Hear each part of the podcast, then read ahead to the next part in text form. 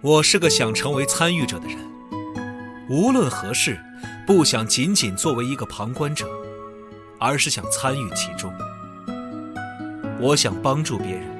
给别人带去欢乐，让玩家感到欣喜。在我的名片上，我是一名社长；在我的头脑中，我是一名游戏开发者；但在我的心里，我是一个玩家。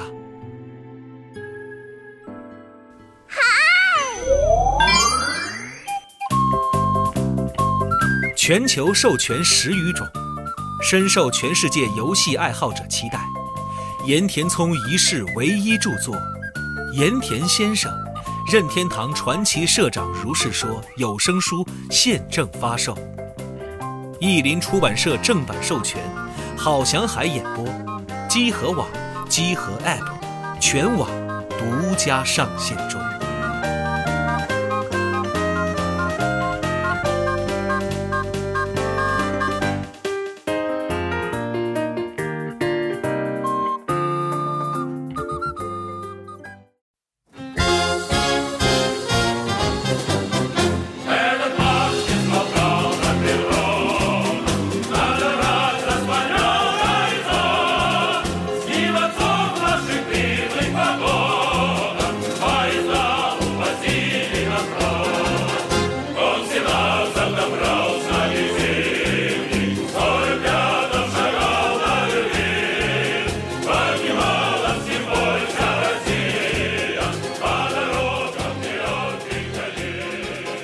欢迎收听最新一期的《加州 Pro》专题节目，我是四十二。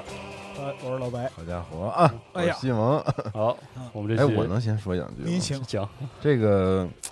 这个事儿是这样的啊，大家看到了一个特别大的一个选题嗯，曝光在了今天的这个我们网站的这个 banner 上。哎，然后我们竟然要这个开启一个继科幻苏联科幻之后，嗯竟然要聊一个这个比这个科幻文学领域似乎大了多大了好几倍的一个嗯是大话题，就是苏联美学。这都不是加号级别的大，嗯是嗯指数级增加这是的，指数级增长。是刚才对问老白，就说这个选题，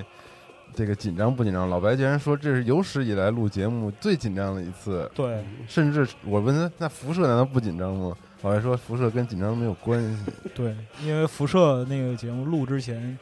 你可以说准备了十五年。嗯，哦，对，那这看起来不行啊，准备的不行啊。这个这个准备的年纪应该和四十二年纪一样。对，但是我为这个节目已经准备了 三十年了，就是这样啊，哎，对，就所以说我们这个这个标题真的很大啊，这个嗯全全怪西蒙，全赖他。而且这个这个选题竟然是我提的，对是因为这个从去年开始吧，对，是吧？嗯而或者说是从这个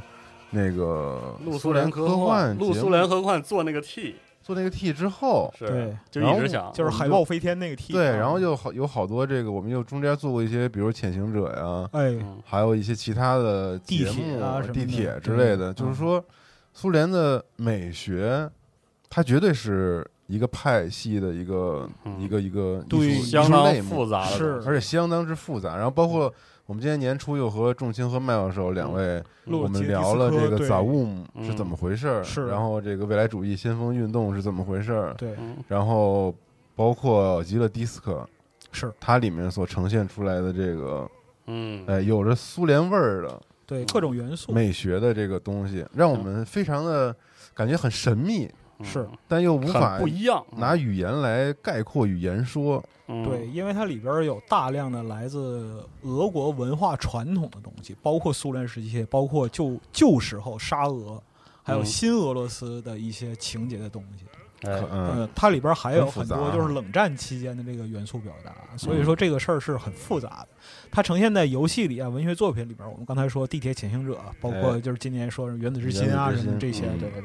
然后最老的那些，你可能说就是《使命召唤》，嗯然后或者说《红色警戒》，对，这些东西它是能让人一眼看出来有哪些地方不对的嗯也不是不对吧？啊，我觉得挺对的。是对，嗯但是它是一个审美体系上的不一样，嗯，对是从头到尾的不一样。你可能说不出来它有有哪儿不一样，但你能明确的感知到这个东西，它和消费文化或者说是传统欧美文化所催生的那样一些东西是不太一样的。对嗯，对，就它可能存在于一个时代，它时代感特征非常的明显，嗯，但是又跟我们从小到大可能接触到的这种非常主流的，哎，来自于西方的一些审是美的体系的东西，完全不一样。完全不同。对于我们还不太一嗯样，因为我们很多人是生活在就是两种文化冲击的夹缝里对，嗯，啊。如果说单纯对于欧美的消费人群来说的话，它就是苏个联非常益智的东西。对，它是一个异世界的东西，嗯，另外一个世界的东西。这个体系解构出的符号在他们世界里是没有的，嗯嗯，所以他们会觉得很新鲜。这嗯在于他们来说是在空间上是有距离感的嗯，但是对于我们来说呢，就特别是像在四十二之后出生的这这波是人，嗯哎，九一年之后出生这一波人，我那时候哦三十三十大寿了，对三三十大寿啊， 有劲吗？啊，有劲 吗？嗯，而立了，嗯走向中年啊，是，九一年这个苏联解体之后啊，他出生的人也是一样，因为他没有经历过对这个时代。时间的距离感。对其实，从上个世纪九十年代之后啊，苏联美学和苏联文化的符号，或者说是它的美学体系，在我们的生活中就慢慢的抹去了。哎，嗯这和我们的经济发展、社会变革也是有一定的关系的。嗯对的，但从这个流行文化还有互联网的风潮来看啊，最近几年有一点儿这个回潮，归回潮的感有一点儿觉，回潮的趋势。嗯，开始有越来越多的人对这个苏联美学感兴趣。感兴趣，对包括觉得有我意，思嗯，我认为是距离产生美。是，是，那咱就算开题了啊，嗯算是很就紧开题张啊开非常紧张，因为嗯开题之前需要先定义这个 banner 的内容，嗯就是什么是美学。哦，我哇，我突然想牛，逼我从这儿开始我大从学这的时儿开始候啊，大学的时候有一有一门就是怎么学没学明白的课，哦就是什么美课学学不明白什么是美，啊，你们广告我系们还有美美学学课啊概，论。那个那肯定有。哎还，有我们没有啊，我们跟老师在课上都要打起来了，你知道吗？打了一一学期。那说明是吧老师还是教的挺好的，老师可以，嗯但我们这儿引用一个权威的说法，嗯，这个在中国美学界的权威说法就是朱光潜先生，嗯哦，他毕生的这样一个杰作《西方美学史》。嗯啊，他在里边谈到说，首先我们不能将美学思想与艺术创作实践割裂开嗯来。是，对，其没次错，美学必须结合具体的文艺作品来研究。哎，嗯同时，美学实际上是一种认识论，哦它最开始由具体的艺术作品产生，伴随社会制度的改变以及宗教等等，逐渐直至形而上的哲学阶段。嗯，但是，随着人类社会生产力的发展，又与自然科学、生物学、人类学甚至社会学等现代社会新兴学科结合在一起，哦，逐渐成为了无处不在又难以用感性认知去权衡的领域。好家伙，这说的相当之这嗯个，哎，它主要就是指美学可以在所有领域。对嗯，它是在是的嗯所有领域，它漫步在人类社会的所有领域，它是由经济基础决定，又对经济基础起到反作用的社会意识形态。哦，对，物质决定意识，意识有反作用物质。嗯，啊，这个说法对，它的任务呢，不仅在于认识和解释世界，更重要的是改造人和改造世界。就是嗯你接触，你以一个美学体系的标准啊，受到了教育，然后你在这个美学体系的标准去认知世界之后，你就会按照这个标准去改造世界。这个改造世界哦其实只是创作。是创作，嗯，你从美术就是美的作品中，首先感受到美，感受到成体系的美就是美学，是然后受它来影响，反过来去进行创进作。行创作，进行创作。就是嗯所以说，为什么很就本是质上的一个，很嗯本质？为什么就是对于苏联美学这块儿有一个很特殊的情感呢？其实它在很长一段时间里边儿，对于整个中国的文化发展有了指导性的意义。哎，嗯，就是我为了就是收集资料，我买了本书，就是苏联专家在中国来，有这么一本书，就是整理那个五十年代苏联专家来华的时候，那个时候是专门向中国派出了大批的美学教育专家，哦，还有这方面的对专家，不在只不只是工业人，嗯不只是工业，还包括文化方面，就包括说是在清华，然后在教育部，在到全国去给人们上美学课，嗯，啊，教育人们什么是艺术，然后怎样创造艺术，这是一部分。但是另一方面呢，就是苏联九一年解体了，解体之这个解体，嗯它还不是说王朝更迭那种解体是的，啊，不是说动乱嗯啊，不是说那个崇祯皇帝吊死煤山嗯那种那种情况的解体，嗯，而是一个彻头彻尾的灭亡，对，是啊宣布消出失了，国家崩溃，社会意识崩溃，国家意识和人民的群体意识同时都瓦解。嗯它是一个意识形态基础上的自我否定。美学本身就是一一个意识形态，嗯所以在它消失的时候，苏联美学的整个体系也跟随着土崩瓦解。嗯就冷战输的彻头彻尾嗯，啊，totally loser。是 啊，您这个发音还不错啊，谢谢，感恩啊， 有进步，嗯不塑料了。嗯，所以说，这个三十年来，从四十二出生以来到现在啊，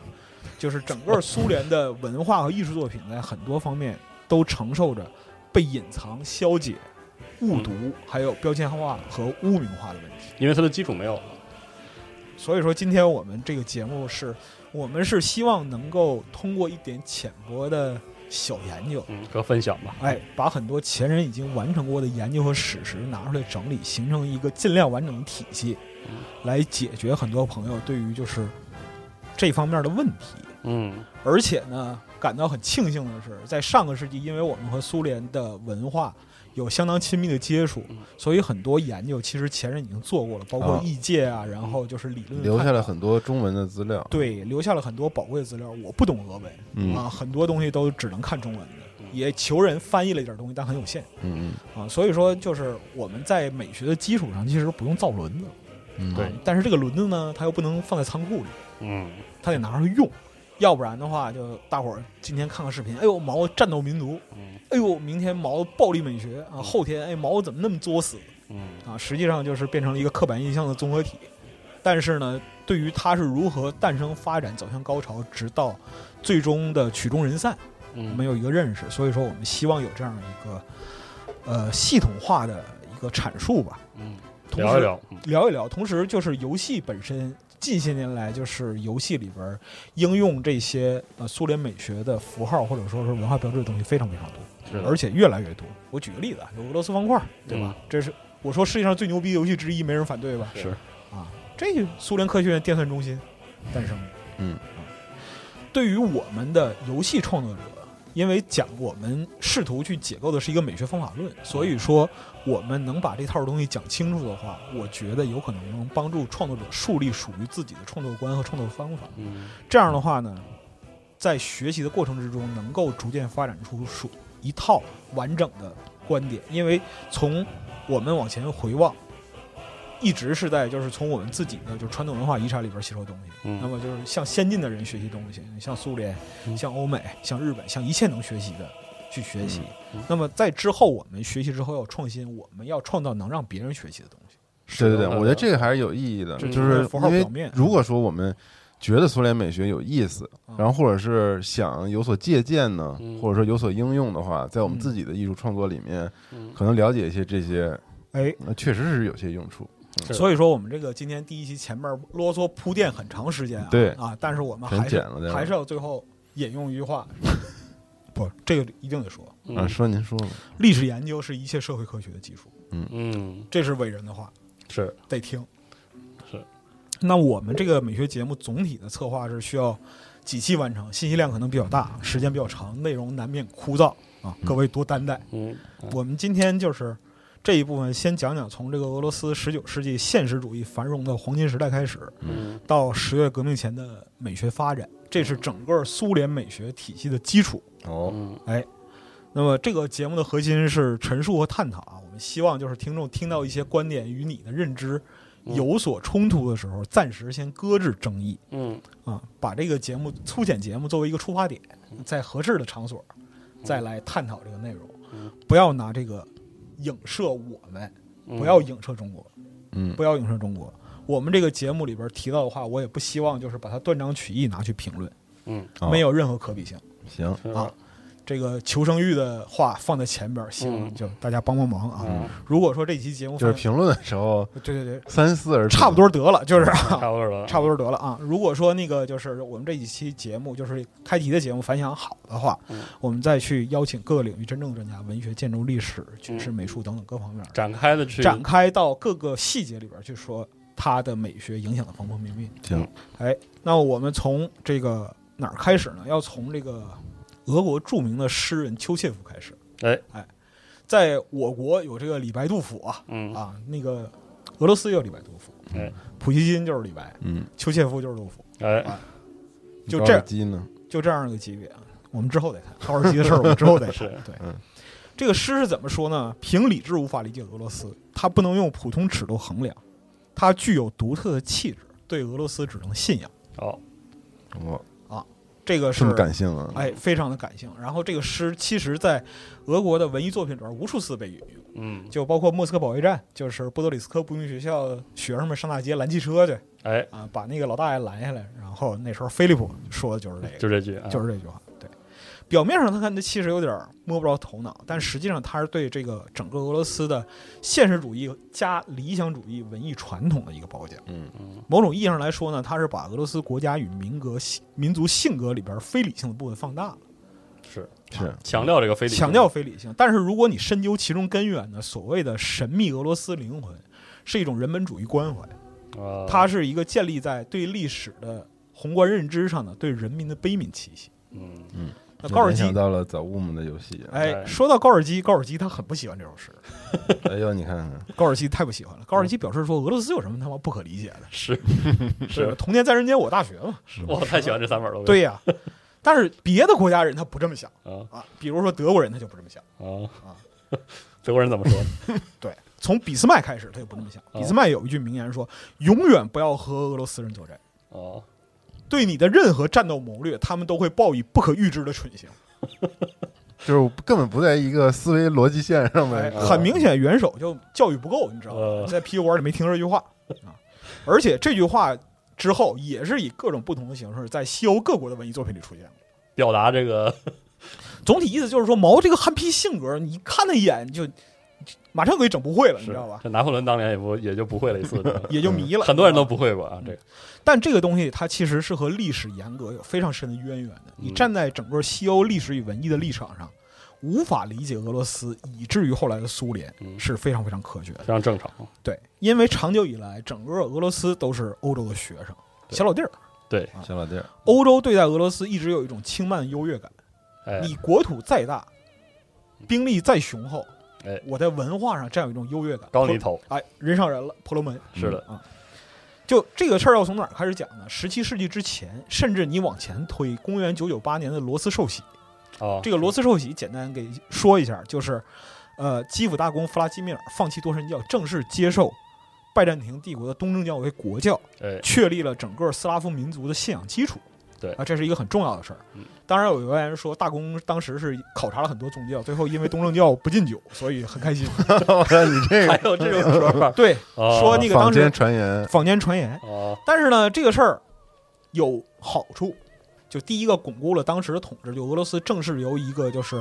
呃，散沙式的这样一个联邦国家，甚至嗯是部落，不是联邦国家，部落国家，部落联邦嘛，算是那种，部落联盟国家变成了一个稳固的帝国 是的，啊，这是其一。嗯，啊，喝酒那个就在其后啊是嗯其次呢，它等于说在某种程度上继承了法理意义上的东罗马，哎，第三罗马，第三罗马来了。 那嗯，强宣称哎，是喜闻乐见了，罗马在帝俄，啊哎，有所以说法这个事儿其实导致了下一个千年俄罗斯跟土耳其就无论在任何时候都没消停过，甚至包括就是打。后来的克里米亚战争，对这场战争塑造了，可以说塑造了当今的世界局势。世界格局。是的，但是呢，就是从另一方面来讲，东正教治下俄罗斯啊，整个它也处于一个超稳定的结构，地广人稀。嗯，然后这个制度就很多很多年没有变过。嗯那么它在立场和人文关怀方面，基本上都被欧洲视作蛮夷，而且就是俄语的语法和结构在当时非常的不规范，哦，维非持常了难说。很难说维持差不多六百年。嗯这种情况维持差不多六百年，那时候就是特别四乱是吧？非常的乱。斯拉夫语系里边就有很多有就是民间土话，嗯，这个叫就是俄国白话，还有教会斯拉夫语，还有宫廷斯拉夫语，哦就各种各样的语系。这个东西非常的麻烦嗯，所以说当时有一个历史段子，哎啊，说是什么呢？毛在读书的时候，读历史啊、典籍啊、嗯学问这些东西的时候，他说拉丁文啊、啊，在宫廷里交流的时候说法语，以这个就是法语为荣，上流社会嘛，上流社会流行这个啊。然后呢，在军队里交流的时候说技术语言啊，技术员是是普鲁士语，啊，德语德德语语说嗯德语，只有就是回到家上了床才说俄语。哎呀妈，大哥真带劲！就这这种，你知道吧？行吧啊，啊，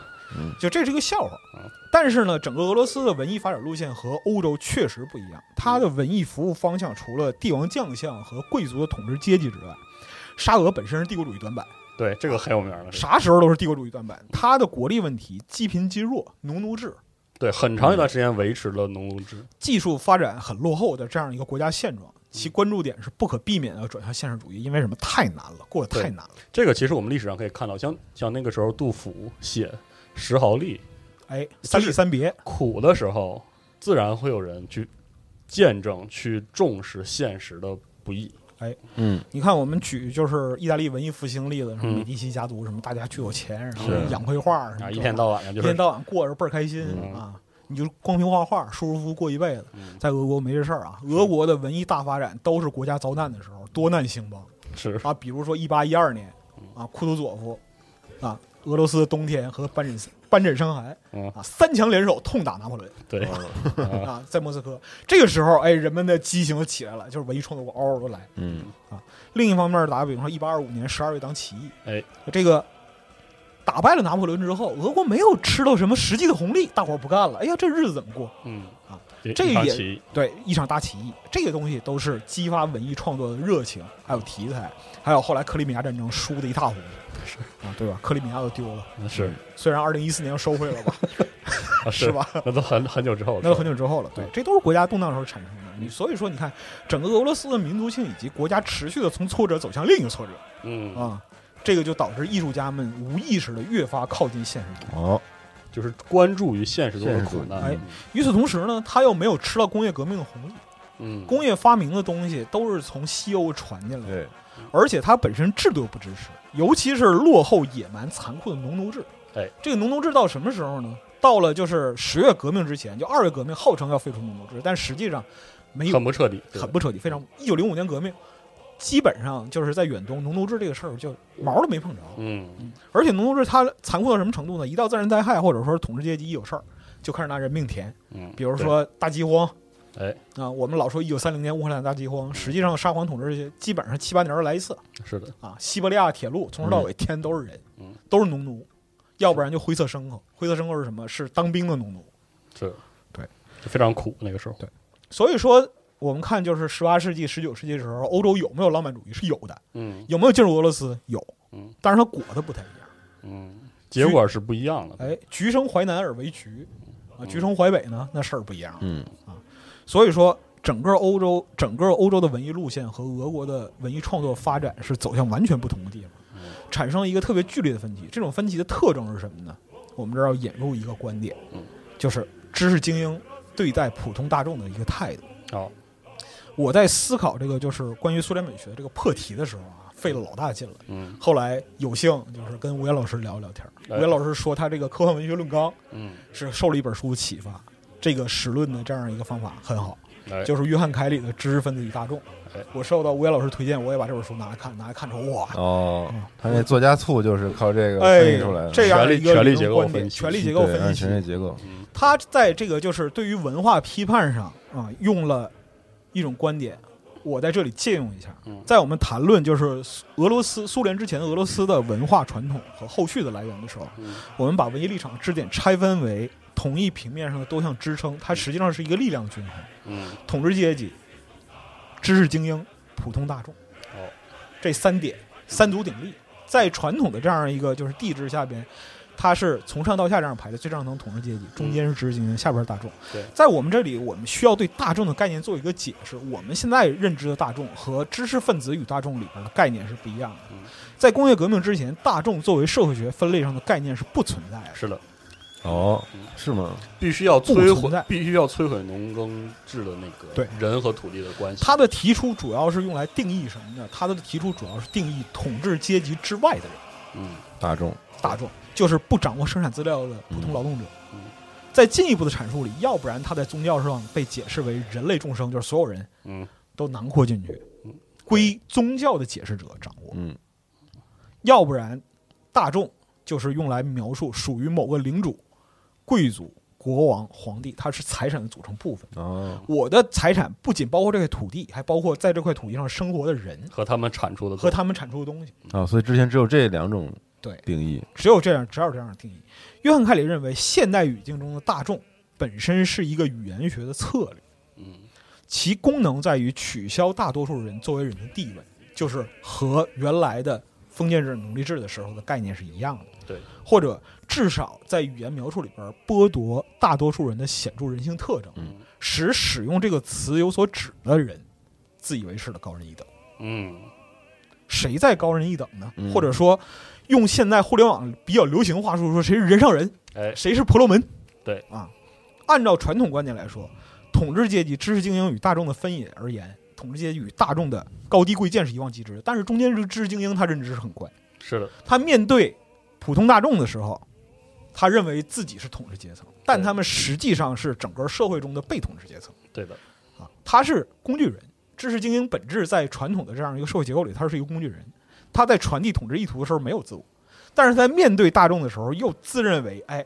我的人性是充分的。大因为建立的基础是大众不是人，对大众是被去人性的。是的，所以在这个认知角度上来讲，大众文化只是工业革命之后才存在的事儿，嗯哦，在此之前是不存在的。为什么？因为大众没有，没有，嗯嗯，，就这种论断下，大众就不配有文化，大众不配有文化，文化是给统治阶级享有的。对，说文解字是一种特权嗯，提出观点是一种特权，说啥是啥，说啥就是啥。我念的经，我怎么解释，那我就想怎么解释，嗯这就是单向的权威，是一个社会学上的意识。嗯就举一个例子，就比如说像甲方乙方嗯啊里边浮标来那段儿嗯，哎呀，那人来啦，那个家里大罗歇大了马吧大牲口都歇了吧。嗯啊，本质上来说是什么？人和驴马是无异的，对它都是劳动力，都是属于我占有的生产资料对。那它吃的如果比驴马好，我可能还琢磨琢磨。嗯，地主还得先尝一样，嗯所以就是周扒皮拌一鸡要嘛，对这是啊，这是有逻辑在里边儿。但是工业革命发生之后，这个事儿性质变了，因为工业要求人们有知识。嗯如果说原有的奴隶和农奴制度在农业社会里仍然可以依靠这个低劳动生产率的天花板来维系的话，你到了工业社会之后，为了进一步提升生产力，并且满足工业发展的需求，制度就必须革新。这也是人类历史上很多资产阶级革命爆发的一个核心原因。嗯缺乏自我意识、没有文化的劳动力是不再适应社会发展需求的。嗯，那在这个基础上，工人阶级就出现了。是的，它是工人革命之后、工业革命之后出现的阶级嗯。大工业发展的客观要求是要求劳动力掌握一定程度的知识，哎，嗯掌握读写能力的人，他就不再蒙昧。换句话说，你念经，哎，我也认字儿，你念经不对。哎，是的，当有能力掌握、理解和传播观点的人形成了规模，知识精英在这个社会结构里边地位就很尴尬了。嗯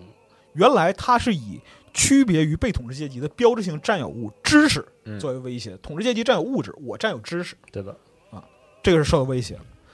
那么知识失去了神圣性，它不再是一个奢侈品了，是的，怎么办？那么纯粹被视为所有物的生产资料开始产生传播观点了，就是工人阶级哎，这个事儿不妙。比较糟糕是呢，知识精英他是被贵族阶层豢养的，嗯，他们不是生产创造，本质还是狗，还是狗，嗯 我 操，就是这样，他们不是生产创造，只负责念经。对的那在又有劳动体验，又有实践经历，他又认字儿的工人面前，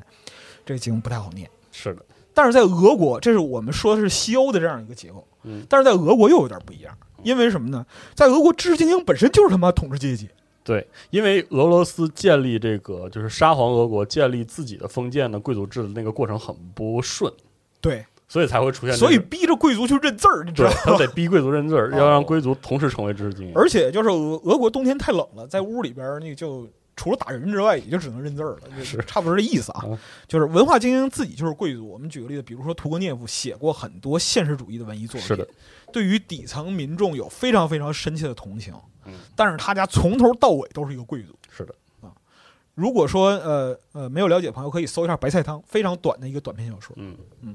包括这个屠格涅夫的《猎人笔记》，猎人笔记》对，非常好看。就是完全是站在普通的劳苦大众的这样一个角度去描述俄罗斯生活的，但他从上数往下数全都是贵族，嗯，所以说这些贵族他在试图去理解俄罗斯的同时，也在试图理解自身与劳动者的命运嗯与他们之间的关系。那么从普希金为代表的黄金时代，一直到十月革命之前的一九二零年代，就是白银时代，嗯，整个俄国的文化传递倾向，除了原本的服务于贵族阶级之外，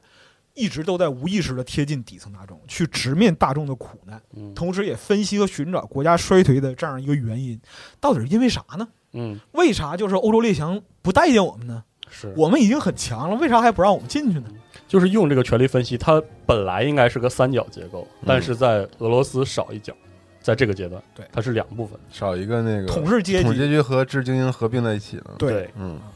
所以说呢，就是这种。悲悯济世的情怀是一以贯之的。在帝俄时代，最早的帝俄时代，嗯这种表现就非常非常复杂。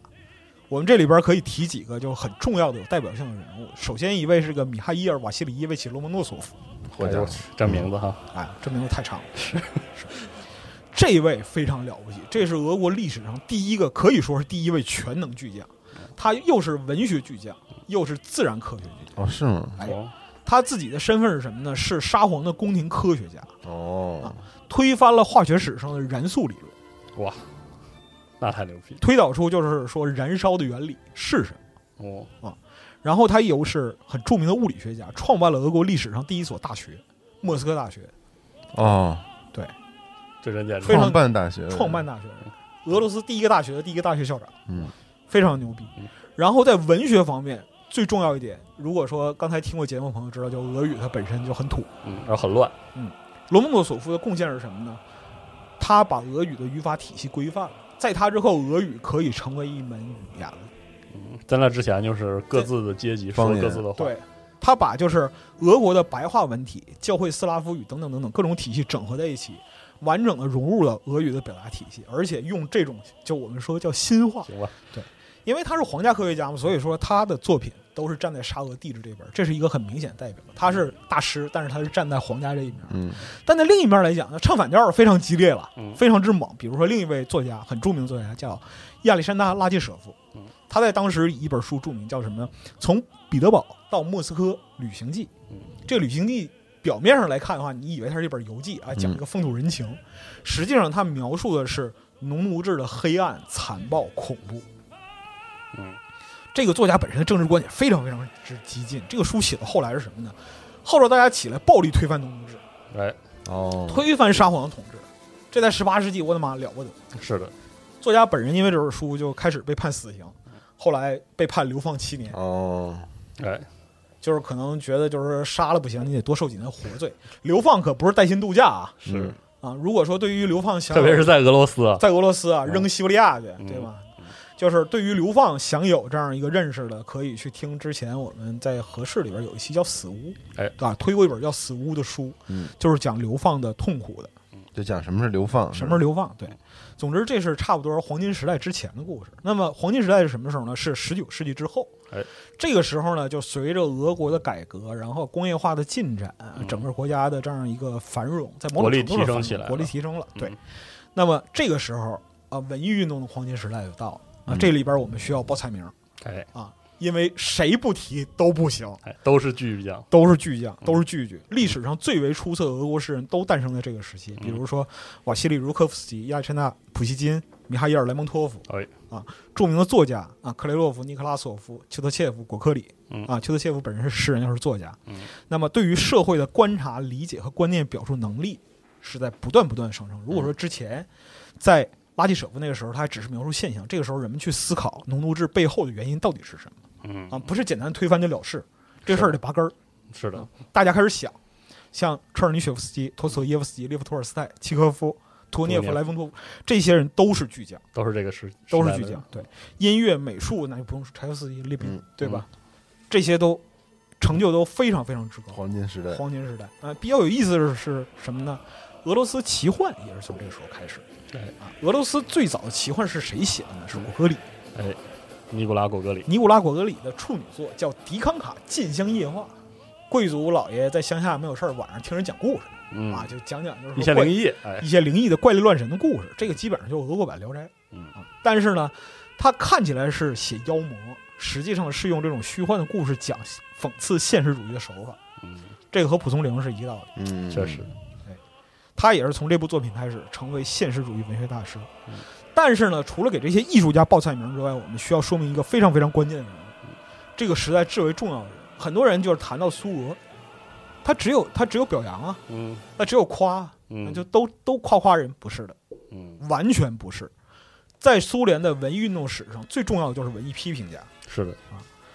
整个这个黄金时代之中，最重要的人是别林斯基与赫尔岑尼。嗯我们先说说别林斯基，别林斯基是鲁迅都非常非常敬重的人。是的，维萨里昂·格里格里耶维奇·别林斯基是俄国历史上最最伟大的艺术批评家和思想家，在文化史上把思想作为匕首与头枪的第一人。嗯，那真上手就要要人命的。二十三岁时候写的第一篇文章叫什么？叫《文学的幻想》。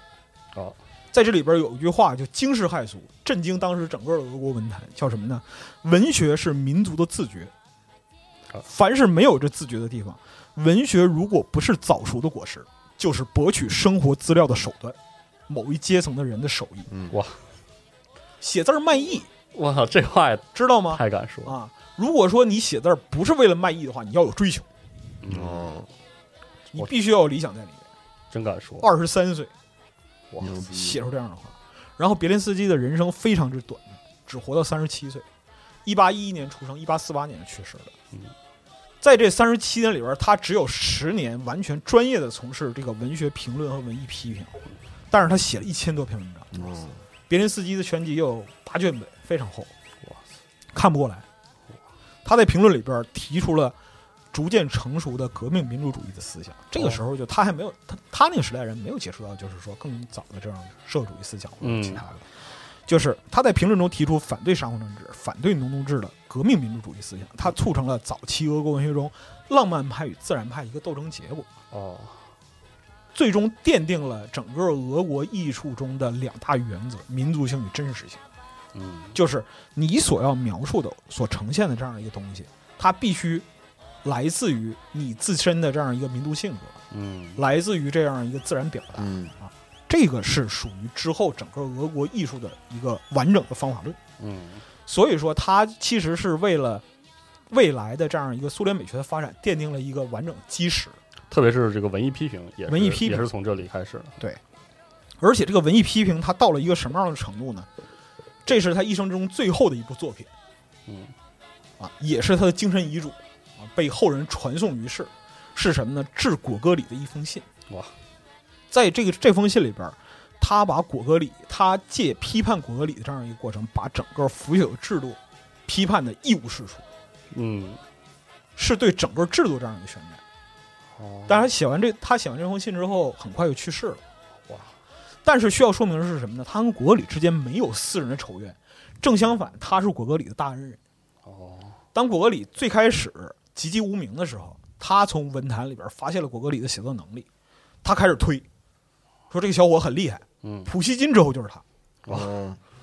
非常非常高的这样一个褒奖，也是在这之后，就是果戈里的巨作，什么《钦差大臣》啊，然后嗯其他这样一些东西，就是把它提升到一个很高的位置。后来果戈里写出了一个旷世名作《死魂灵》，嗯对的，这个这个出极版其是牛逼，对出版是鲁迅翻的，哦，出版是鲁迅特别牛翻译逼的，而且鲁迅翻译完《死魂灵》第一部之后，耗尽心血，很快就去世了。是嗯就是这个故事是什么呢？它描述的是一个小官僚齐齐科夫嗯，啊，他在俄国的就是沙皇的这样一个官僚体制里边谋得了一个位置，然后他发现法律里边有个空子，钻这个空子去买卖死农奴的这样一个头头衔儿，名额，嗯，买名额吃空饷，哦，向各个地主去打交道，买这个死农奴的名额，然后归挂在自己名下，等于说向沙皇来要津贴。嗯，为什么叫死魂灵呢？是因为在俄语里边，灵魂和农奴这两个词儿是同音同形不同义的，是它个是一个梗，是个谐音梗，是一个谐音梗。哦，所以说，你可以把它理解为死农奴，死农死奴，农奴，但是你可以说是死掉的灵魂。对，一语双关，这个死掉灵魂是什么？死掉灵魂是这个制度，嗯嗯，嗯这个腐朽的制度死掉了。他把这个整个俄国社会的腐朽、荒谬，都通过很离奇，但是非常非常合理的方式，哎，真实性和民族性，都展现出来了嗯。死魂灵被认为是果戈里一生创作生涯的巅峰之作，而且他让现实主义，就是我们谈到浪漫派和自然派的斗争，嗯自然派获得了彻底的胜利。嗯这东西太牛逼了，浪漫派没法做到这样一个程度，而且开辟了整个俄国艺术创作的批判现实主义时期，但是他彻底激怒了当时的统治阶级。嗯，别人就是当你在好好，当你在建设一件事儿的时候，不会有人来批评你；当有人来批评你的时候，一定是你动了他们，嗯是你打破小圈子，或者你动了别人利益，就会有人来干你。嗯是这样，统治阶级往死里整他。嗯，这个时候别林斯基是坚决的和他站在一起的，凭借他当时在就是文艺批评界的这样一个威望，他专门著文来论述《死魂灵》，说这部作品既是真实的，又是爱国主义的。他无情的撕下现实身上的外衣，洋溢着对俄国生活热情的神经质的爱，带着血缘的爱。嗯，力挺，力挺，给他非常非常非常非常高的褒奖。但是果戈里本人没有想明白，嗯啊。他就是死魂灵这个风波过去了啊，兽性死亡，他这这这一段他过去了。嗯之后呢，他在创作上遇到了瓶颈，他不知道就是说我的问题到底出在哪儿，嗯我描述这个东西是这个社会错了还是哪儿错了呢？所以他在《死魂灵》的第二部里边出现了动摇的迹象嗯。这个动摇是什么呢？为沙皇制度辩解，嗯，就是说在沙皇制度下，贵族里也是有好人的。废话，我们都他妈知道贵族里边有好人，是问题是这个制度是有问题的。是的，他为农奴制去辩解和公税，嗯，这在他的一个书信集里边有展表现出来现了了，。对，这个书信集就是果戈里的《与友人书简》嗯别林斯基当时在养病，他那时候就是病情就是肺应该是肺病，他就是病情已经非常非常严重了，在疗养的时候看着这个就就气，简怒直就气的就是不可理喻，嗯每天用十个小时的时间写这个致果戈里的一封信，写完之后很快就去世了。嗯但是就是这封信里边，他是给予果戈里的这样一个倾向是迎头痛击，指出他的创作已经背叛了长久以来俄国文学的现实主义传统。他在信里边金句是什么呢？真理和人的尊严遭受凌辱是不能够忍受的，在宗教的阴蔽和鞭笞的保护下，把谎言和不义当作真理和美德宣扬是不能够缄默的。嗯，这个信的影响十分巨大，就是发给果戈里之后，就是公开信嘛，是发给果戈里作为一个答复之后，整个文坛都爆炸了，怎么会这样？是这俩人掰了，是而且掰这么彻底，是，这件事儿直接导致了果戈里把第二部手稿给焚毁了嗯，而且就是这件事儿导致在其之后啊，整个俄罗斯对于文艺作品的要求和原则被别林斯基的精神引导着，嗯就是直面苦难，正视现实的丑恶，呼唤公平与正义。嗯就别林斯基留下的金句非常非常多啊。就比如说他描述诗的，他说：“任何一个伟大的诗人也不能由于他自己和依靠描写自己而显得伟大。不论是描写他本人的痛苦，或者描写他本人的幸福，任何伟大的诗人之所以伟大，是因为他的痛苦和幸福的根子深深地伸进了社会和历史的土壤里，因为他是社会、时代、人类的器官和代表。”说的太好。这个就是俄罗斯文坛的一颗巨星，但是嗯，陨落太快。是的，啊，另一位很重要的批评家是亚历山大·赫尔岑，他的著作《这个往事与随想》这个很有名啊，是一个综合的回忆录，包括这个日记、书信、随笔，还有政论和杂感。他本人是一个空想社会主义者，嗯然后开始的时候在国内就是呃从事进步运动，后来嗯流亡到西欧，啊，也是一生颠沛流离。这个书一共是八卷，从十二月党人起义，就一八二五年到这个巴黎公社嗯，一八七五年，这半个世纪五十年，俄国和西欧的革命道路以及事件的这样一个变化。他嗯在广阔的历史背景下，描述了非常多的人物，人物形形色色。嗯那这里边技术人在其他很多很多地方都出现过，所以他被称作一个是什么呢？十九世纪的百科全书。嗯，他描述的不仅是作家本人的经历，更多的是俄国和西欧几代知识分子的生活史和精神史。哎那赫尔森本人在文艺批评上成就也非常之高。啊，这里边我们就不再赘述了，还有很多人应该在这里边留下名字，包括思思辨这方面，嗯，陀索耶夫斯基你能不说吗？是那不可能。嗯车尔尼雪夫斯基你能不说吗？对也都不非常能强。成就都是震古烁今，但是这个我们时间有限，我们不能多说了。嗯这个黄金时代之后，要赶紧进入白银时代。文学是就文学对于整个俄国的这样一个文艺发展来说，它是一个代表性的东西。嗯嗯，我们在之后的内容里边也会谈到为什么就所有人都这么重视文学，因为就是感性认知是一部分，但是文字的逻辑以及鼓动的力量是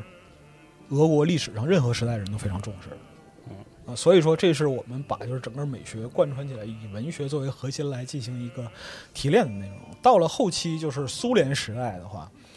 就是印象派啊，然后构成主义啊、现代主义啊这样一些东西都会有一些具体的设计。实际上到白银时代就有了。嗯白银时代是什么呢？白银时代是因为这个就是黄金时代过去了，大家开始的时候其实想得很好，嗯但是呢，经过了一段时间发展之后，发现这个世界变化很快，但变得呢，其实跟我们想象的东西就不太一样。嗯一方面来说呢，大家搞这么些年现实主义，然后这个嘖地质也没改变，农嗯奴制还是那个德行，然后那个克里米亚战争也输了嗯，然后欧洲版图也七零八落，是啊，然后知识精英们觉得这个优秀的文学是能够开启民智的，可是践行这么多年，发现除了他妈被流放的人越来越多。嗯没普解决通什么问题。普通大众也很苦，没有解决什么问题。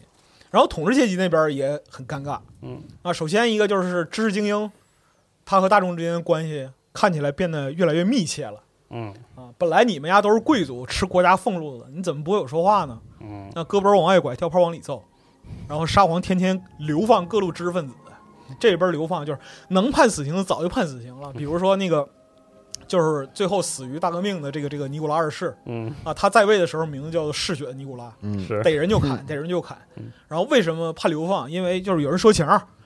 那就不砍了。这小舅子那小姨子嗯各种各样的说情儿，有亲缘关系，或者说他本身就带个贵族头衔儿，砍了不人道，那怎么办呢？流放西伯利亚吧。嗯，他就各路流放知识分子，比如说托斯妥耶夫斯基，对吗？嗯就是他，我们前面说到这个别林斯基的信，嗯对吗？治治国里的一封信，嗯，他就是因为在公众集会上念了一下这封信，就流放出去死了。没有，判开始的时候死刑开始的时候判死刑，后来临刑了，都马上要退休刑场上了，差不多得了，流放十年吧，嗯就这样。所以说，压迫不可谓不严酷。是，但是呢，知识精英有没有真正的获得一个站在大众立场上的支点呢？其实他们也没有，因为不知道怎么办，他们自己有一个身份在这儿隔着是，啊，就怎样，我也是贵族出身，嗯那有什么办法就是真正为大众说话吗？其实没找着，所以这个事儿它就变得很麻烦。在一番论战之后呢，出现了一种论调为艺术论，就我们嗯创造艺术，嗯，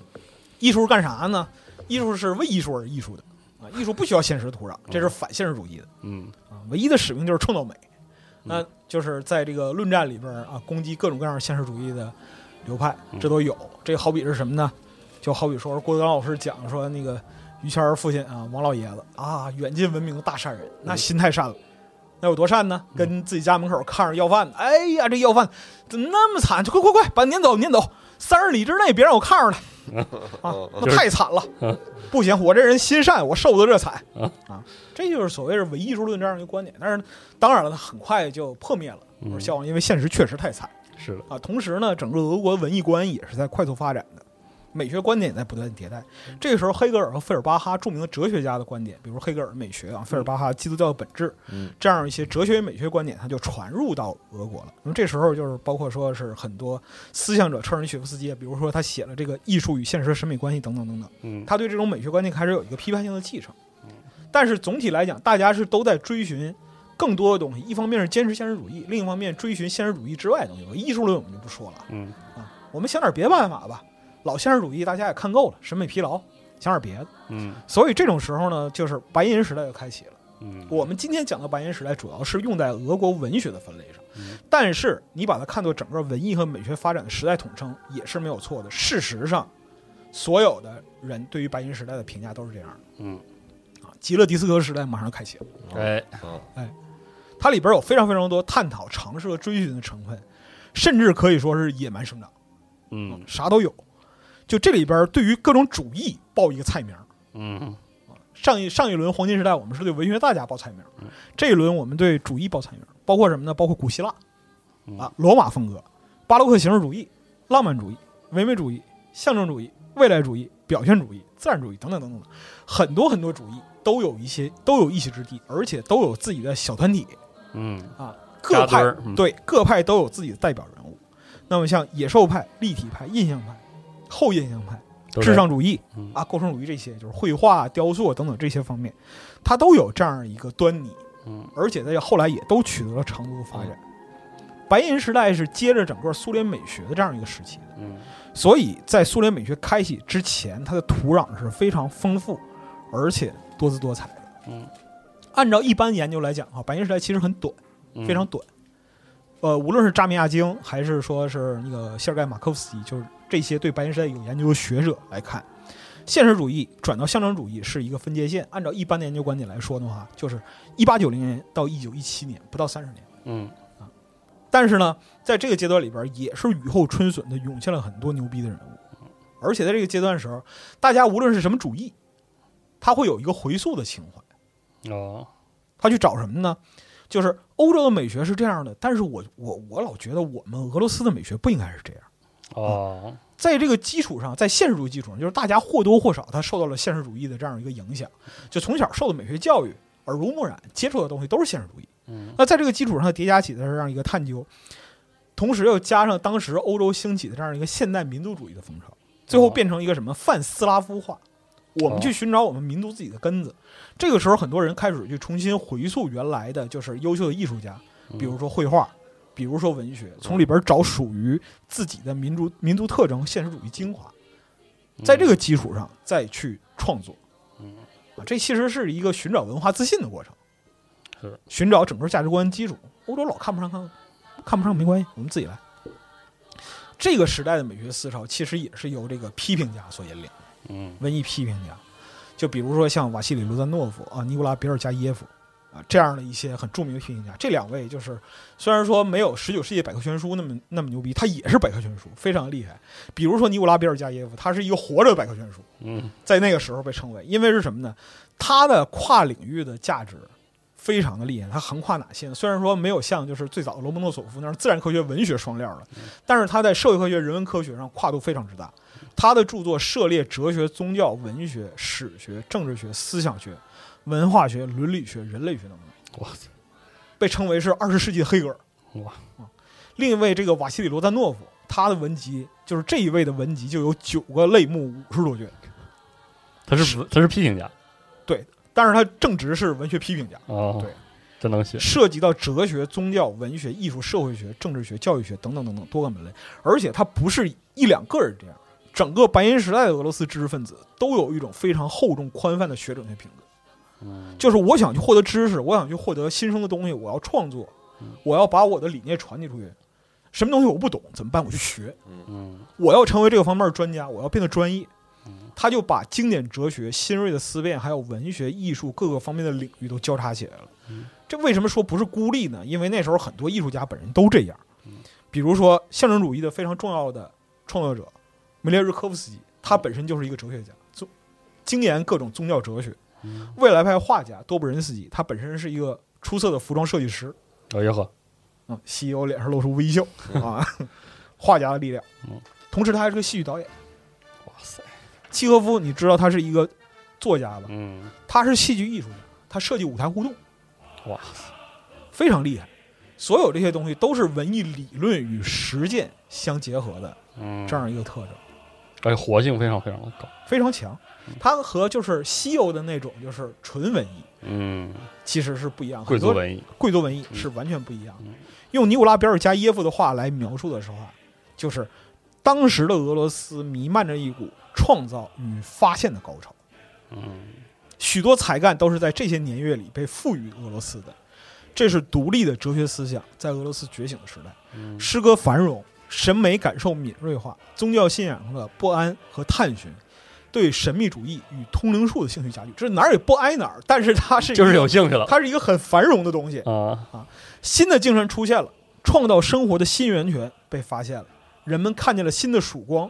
把日暮感啊，就是黎明的毁灭感觉感啊，毁灭感，和改造生活的希望结合起来。因为所有人都知道，就是沙皇制度在当时已经摇摇欲坠了，无非就是谁来把它推翻而已。然后新生活什么样子完全想象不到，这是一个毁灭，但哦毁灭之后新生活是啥样，大伙儿谁也不清楚，哦怎么办呢？这个时候，巴黎公社一声炮响，哦，来了啊？给俄国送来了马克思主义。是这块儿我们要非常非常严肃的讲，大的要来了，大调来了。嗯啊因为这块儿是整个苏联美学最重要的一个原则性的东西的确立。嗯，我们先把这个话抛出来，嗯，这个东西就叫艺术的人民性。哎，这个东西在这个阶段要确立了，在白银时代，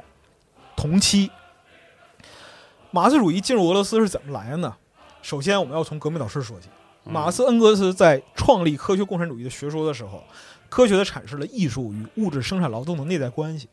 他强调了人民大众，特别是劳动大众，在文化创、在文艺创作与欣赏之中的主体地位。嗯比如说，在1857至1858年《经济学手稿导言》之中，马克思指出，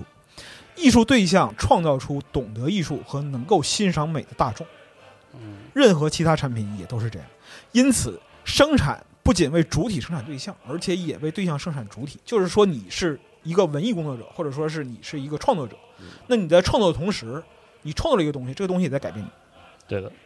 审美的主体和审美能力是互相成就的。嗯，它有一个彼此提升的过程。但从哪儿开始呢？对于当时的俄国来讲，嗯这个事儿从哪儿开始呢？白银时代俄罗斯，马克思主义进入之后，它就与当时的兴起的民粹主义。哦俄罗斯民粹主义，我们前面讲到这个泛斯拉夫的这样一个情节嘛，哦，这个民粹主义它产生了一个非常激烈的斗争。民粹主义对于就马克思主义的攻击就是什么玩意儿，嗯，不懂，不懂，不懂还行那就不懂。啊，就为什么呢？因为民粹说到底，它是一个二元论的“他好我不好”的这样一个简单的分析。嗯我们的都是好的，他们的都是不好的。泛斯拉夫都是好的，不是斯拉夫都是不好的。重点就是在画这个谁是斯画拉夫条线儿，谁是是斯拉夫，谁不是。对，它其实是画外跳气儿，但是它是一个特别特别粗暴的情绪输出。嗯它没有思维体系建构，或者说你把民粹上面所有关于方法论建构的皮揭下去，底下剩下的完全都是纯粹的情绪，嗯，就是单向情绪输出。一句话就能解释民粹主义，就是把跟我不一样的都干掉，完事儿了。嗯同时呢，在同时你要理解，在俄罗斯出现这种民粹的这样一个思潮原因是因为什么呢？嗯，他当时输太久了。总是输。总是输，一直在输嗯，不停的输。那么在这种情况下，大家渴望胜利，嗯渴望让所有人承认斯拉夫民族，承认俄罗斯是优秀的，嗯是强大的，是带着这样一个情绪去说的。但是呢，它是失败论和投降论的反面。是，因为如果民粹不能速胜，打个比方说，我说你跟我是不一样的，嗯啊我不能把你干掉，那怎么办？你你在现实中意识到，我操，我不能把他干掉，啊这怎么办？他就会陷入另外一个极端，要不然呢，就是他们来都把我们干掉；要不然就是极端既然的打失败主义对，要不然呢，就是既然打不过，那我就加入他们吧。 啊是。这就是失败论和投降论。嗯但是他对于建构一个属于自己的社会发展的方法论没有任何帮助，嗯，它就是一个向下螺旋。嗯打转儿那种。对，你要赢了你就一直赢，你要输了你就一直输。嗯啊，总之它就是一个纯粹的情绪的带动嗯。比如说，你像就是毛主席在《矛盾论》《实践论》《论持久战》里边讲的，都其是这实个已经把关这系个东西嗯剥离的非常非常清晰了。所以说，马克思主义理论当时和民粹主义也的斗争是非常非常激烈的。开始的时候，马克思主义不占上风，嗯但后来就毕竟魔怔人还是少，是对想明白事儿人还是多。按照比尔加耶夫的技术来讲的话，就是说，当时的情景是一种巨大、坚强、崭新的力量已经出现，嗯它正在坚定地走向俄国历史的舞台。青年人们成群地走向马克思主义，因为马克思主义为个人的创举敞开了大门。随着马克思主义的出现，知识分子精神志趣急剧高涨，发现另一个维度的东西。是青年人开始阅读学术书籍，学习哲学理论。原本非常情绪化的民粹主义类型，在理性潮流的影响下，也开始发生变化。嗯这里边我们要提到俄国马克思主义之父，这人是谁？他不是列宁，嗯他是格尔基·普列汉诺夫，是哎公认的俄罗斯马克思主义之父。他作为一位创建性的、权威性的马克思主义理论家，是把马克思的成熟思想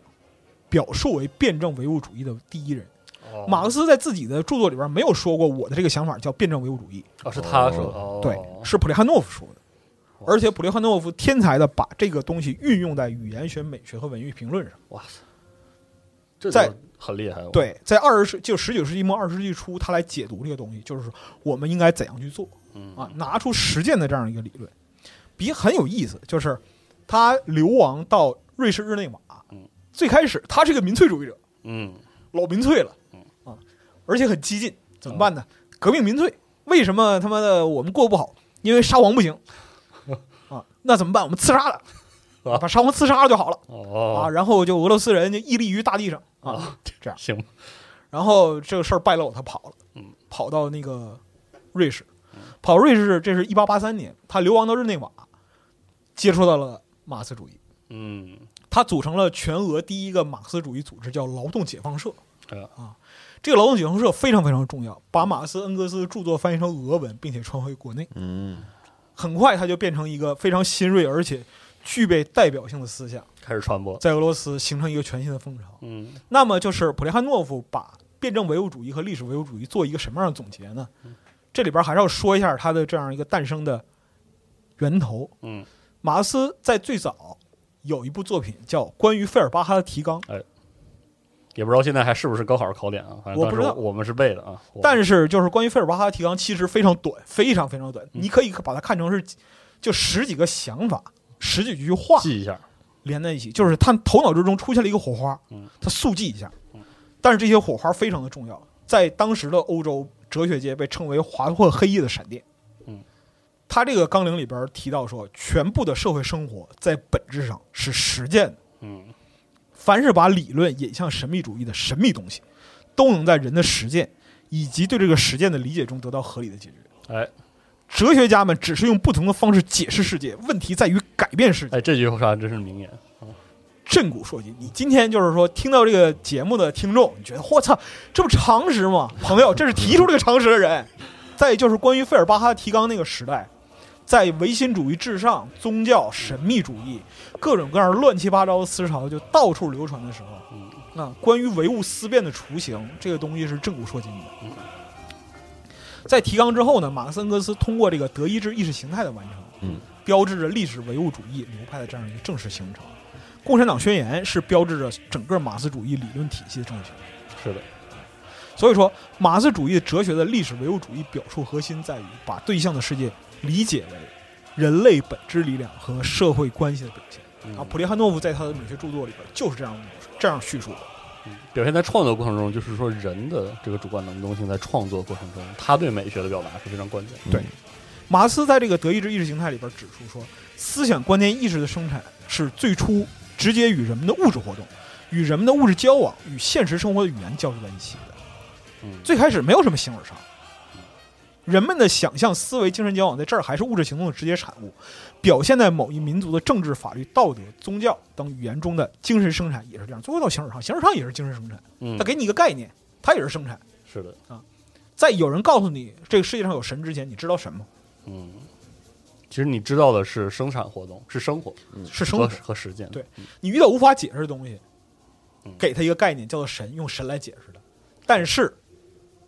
用实践就能解决。嗯 是所以说，人们是自己的观点、思想等等的生产者，但是这里所说的人们是现实的从事活动的人，而不是虚空的、缥缈的这样一个概念，不嗯是描述的，就像约翰·凯里讲那个知识分子与大众之中，嗯就虚无缥缈代指的人的概念，实际上在观念上不把它认为人。是，所以说，普列汉诺夫的整个美学原理和美学体系建构，它完全是以历史唯物主义为根本。嗯那么，他在重很重要的理论著作就是《论一元论历史观之发展嗯》这样的一个著述里边，他把唯物史观的诞生解读为人类历史观的一场革命，嗯并且以此为基础，对于生产关系、社会构建以及文艺美学等方面进行了综合的诠释。之后，在普列汉诺夫最为重要的美学著作，这叫《没有地址的信》，它是以一个信件的形式嗯，来写的，但是呢，他是写给自己臆想之中想要传达意见的人。啊他在这个书里边儿，这个书的另一另一个翻译名叫《论艺术哦》，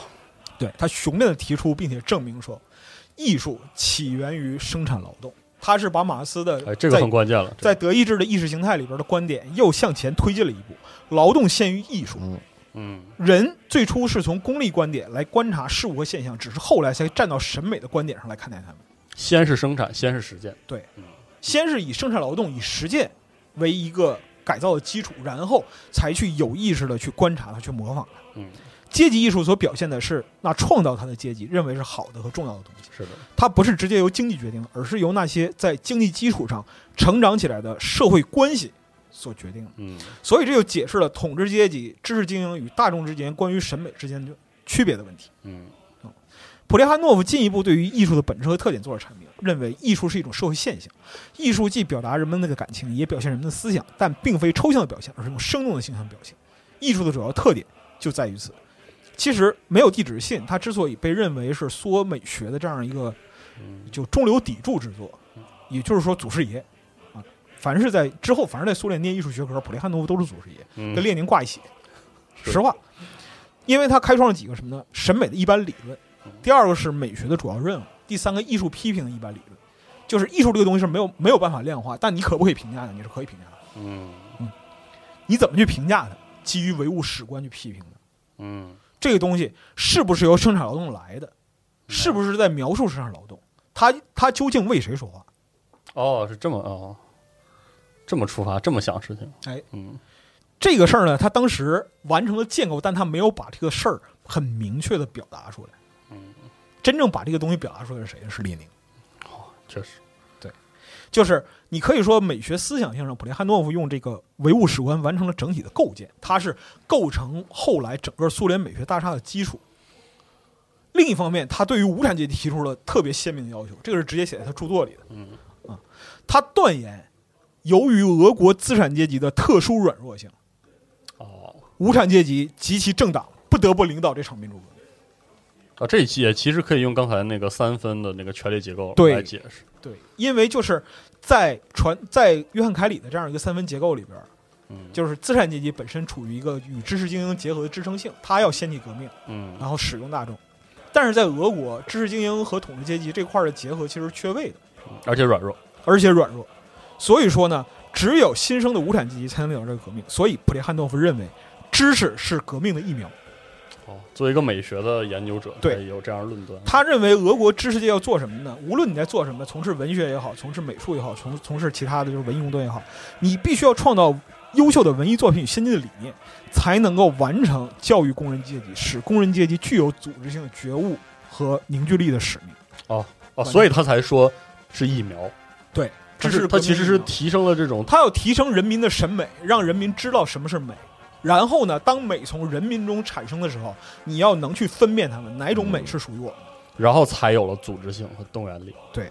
这是非常非常明确的预言。从一九零五年俄国最开始的俄国革命到一九七年十月革命，都是和这个认知是不可分割的。嗯，后来真正把艺术人民性这样的一个概念完全彻底的提出来的是列宁嗯，啊。列宁和普列汉诺夫在后期在政治理念上有很大的分歧嗯。普列汉诺夫认为就是说这个革命不太现实，哦，就后来所以他就避世了，慢慢的就离开了这个革命的领导核心，也不再从事理论了。嗯但是列宁本人完全不避讳他的思想著作价值，公开就讲说，那个普列汉诺夫的美学思想，它就是无产阶级美学思想，嗯，它就是属于社会主义的，唯物史观就应该是美学基础。他在公开场合反复的强调，要按照普列汉诺夫的文艺理论去发展美学。所以我们说，后来苏联反而从事文艺事业的，那普列汉诺夫都是公认祖师爷，哦，就跟在苏联干航天的齐奥尔科夫斯基都是祖师爷是一个道理。哦是确实，对，确实是做出了卓越贡献。对这是列宁在这里边最重要的作用，不是因为他是革命导师，哦而是因为他把普列汉诺夫离临门一脚那个窗户纸给捅破了。哦啊普列汉诺夫指出说，呃，知识是革命的疫苗，这个疫苗怎么打，啊，对，怎么去打，关键在于改造世界。关键在于改造世界。嗯列宁是进一步完成了艺术在社会中的地位和作用，对它进行一个论证和剖析。如果说普列汉诺夫是用这个唯物史观奠定思想，列宁揭示了文艺和美学作为社会艺术形意识形态的阶级性，他明确地表达了艺术是属于谁、为谁服务的关键问题。嗯，这是艺术存在的核心技术，这就是列宁最著名的文艺人民性思想，哎也是说我为人民服务。为人民服务。列宁与这个就是那个德国进步领袖的一个谈话，在《列宁选集》里边有，他讲说，艺术属于人民，它必须深深地扎根在广大劳动群众中间，它必须为群众所了解和爱好，它必须从群众的感情、思想和愿望等方面把他们团结起来，并使他们得到提高。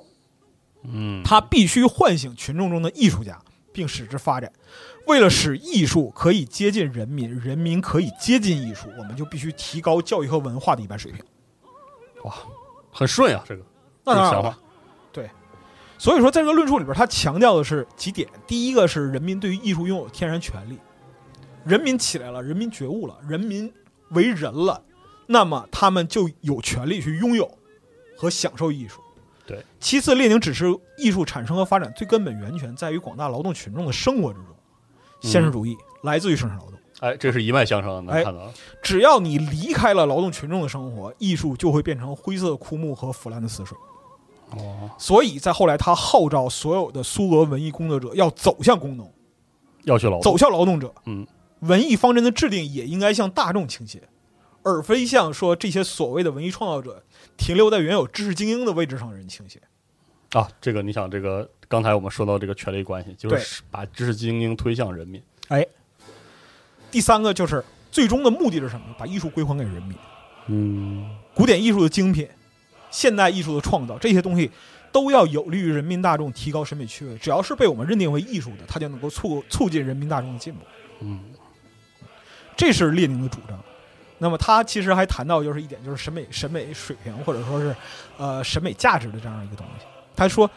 在工农大众还缺少黑面包的时候，我们还要把精致的甜饼干送给少数人吗？哎，我这话的意思很明显，不只是字面上，而且是打比喻的。我们必须经常把工农放在眼前，我们必须学会为他们打算，为他们管理，即使在艺术和文化的范围内嗯也是如此。所以说，这其实是决定了苏联人类历史上第一个社会主义国家的文艺政策上的一个决定性的宗旨。嗯，就是艺术人民性哦。啊，我列宁同志说这些话的时候，对，都是大白话、大直话，而且非常非反常复的强调，非常清晰，但是反复强调，说明这个重要性。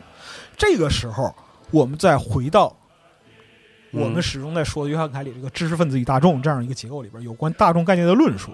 以及我们之前讲到就黄金时代、白银时代，俄罗斯知识分子为什么老是就是怀着这种悲，就是悲悯济世的这样一个情怀，但始终不得其门而入，差哪儿呢？嗯你就不难去发现，人们去追求和思考的根本不是说这个艺术应该是怎么样的，这个艺术应该采取什么样的形式，你绘画也好，文学也好，音乐也好，不重要，其实这个，其实不重要，嗯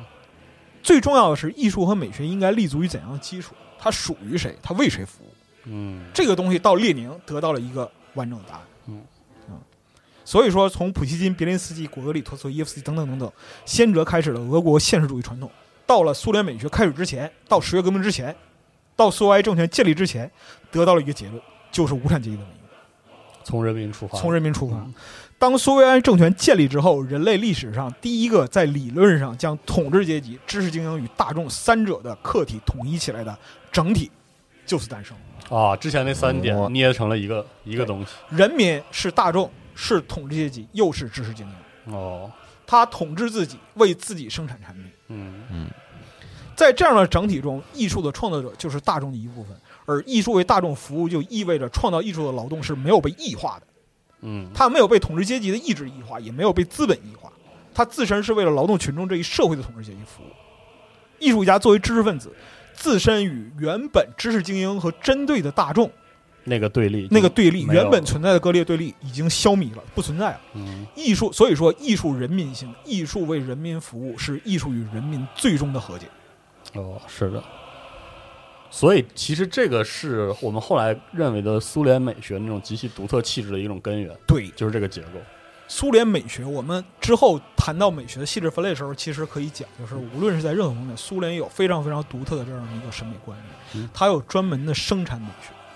嗯，它有专门的工业美学，嗯这样一些就是很细分的美学研嗯究，无一不是为了生产劳动所服务。是，劳动没有被异化，劳动是不是好事？是好事，那它应该就是美的。嗯，什么样的劳动是美的，我们去研究它。是，这是一个专有的劳动美学的这样一个。嗯所以说，你在这个时候，就是列宁提出艺术人民性这样一个概念的确立的时候，你再回去看马克思在《德意志意识形态》里边的表述，嗯他讲是什么呢？统治阶级的思想在每一时代都是占统治地位的思想，对啊，这就是说，一个阶级是社会上占统治地位的物质力量，同时也是社会上占统治地位的精神力量，嗯支配着物质生产资料的阶级，同时也支配着精神生产资料。乍一看有点像废话，对，但实际上它表述的是一个非常确切的结构。你要知道，写出德意志意识形态的时候，在就是还没有这种东西。嗯首先提出思想人都是先哲，第一个说道可道非常道的人，他就是先哲。对，是这样，对确实是，不要因为就是说我们现在所拥有的常识，然后就对之前的这样一个人们所处于思想混乱或者蒙昧的时代嗤之以鼻。那个时代有那个时代的特点，嗯，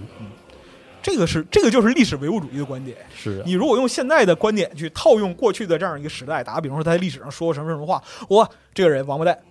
那？这就叫辉格史观，你知道吧 这是典型的会格史观。 哎，嗯十月革命之后，苏联美学，我们这儿可以下一个暴论式的断言，嗯它就是诞生于思想激烈的碰撞，血与火、钢铁与收割之间的美学观念。它是旗帜鲜明而且富有生命力的，它主张于自身植根于生产劳动之中，是呈现、表达和歌颂劳动以及劳动者的，是服务整个社会这个社会主义社会之中的广大劳动群众的。嗯基于唯物史观的基础，使它的表美学表达更倾向于实践性，它的功利性就艺术创作出来干什么，嗯是符合劳动群众的物质与精神需求的，嗯物质需求和精神需求都要得到满足。他的价值观传递基于实证美学，嗯俄罗斯深厚的现实主义传统在这儿还在，在这儿还在。嗯对，那么这是列宁奠定艺术人民性的决定性作用。他在就是指导艺术和艺术实践之中，还有很多很多具体的故事，我们会讲这个列宁的时期的很多关于苏联美学发展的东西。这个我们需要在下期里边具体地说。嗯，但这期里边我们还要提一位很著名的人物——阿纳托利·瓦西里耶维奇·罗纳查尔斯基好长 啊，好长哦，啊嗯，这名字不好记啊，不好记，但是很重要。它意义大概相当于什么呢？就是相当于你看，啊就是人们现现在开玩笑啊，嗯嗯就是说那个契卡之父啊，吉尔任斯基。你为什么会提这么对，巨魔的例子？行吗就俄罗斯就是苏联正牌儿的苏联美学艺术的父亲，啊应该是罗纳查尔斯基。哦，罗纳查尔斯基本身是一个美学家、文艺评论家，他同时又是翻译家和剧作家，他具备多方面艺术修养，就是白银时代那种就是跨学科的思想沉淀，在他身上体现淋漓尽致。嗯他对于文化艺术这样一个批判继承呢，是列宁提出，但是列宁很快去世了嗯啊，没有机会把这个理论继续深入下去。而且就是列宁同志工作很忙，他又是就是领导就是很多很多方面的东西，文艺只是其中一个。是的，那么罗纳查尔斯基本身他去发扬和实践列宁的这样一些观点，在艺术人民性的基础上，他进一步，他提出什么呢？除了生产和实践之外，真正的生动的美的艺术，在本质上是战斗。哦，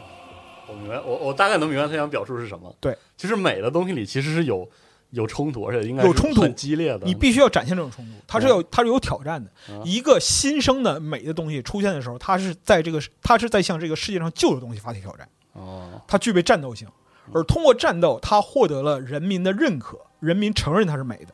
哦所以说，如果你做艺术，艺术里边没有战斗性，那这个东西不行。哦，